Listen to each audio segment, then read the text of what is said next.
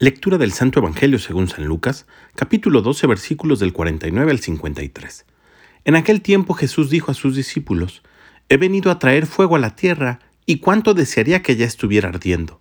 Tengo que recibir un bautismo, y cómo me angustio mientras llega. ¿Piensan acaso que he venido a traer la paz a la tierra? De ningún modo, no he venido a traer la paz, sino la división. De aquí en adelante, de cinco que hay en una familia, estarán divididos tres contra dos y dos contra tres. Estará dividido el padre contra el hijo, el hijo contra el padre, la madre contra la hija y la hija contra la madre, la suegra contra la nuera y la nuera contra la suegra. Palabra del Señor. Jesús vino a traer el fuego sobre la tierra, es decir, la promesa del Padre, el Espíritu Santo.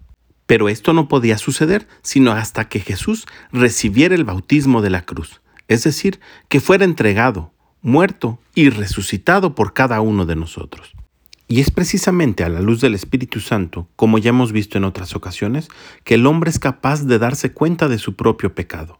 Y al querer salir de ese círculo, de ese ambiente de pecado, es que se origina la división, porque el cristiano ya no puede ni debe quedarse callado ante las injusticias que se cometen día a día, ante las circunstancias que nos alejan de Dios y nos hacen caer, ante pecados sociales como la indiferencia o la indolencia.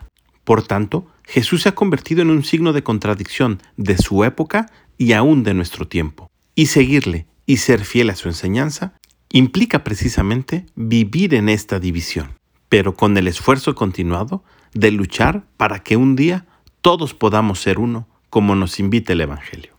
Pidamos pues al Espíritu Santo que nos conceda la gracia de vivir como cristianos comprometidos.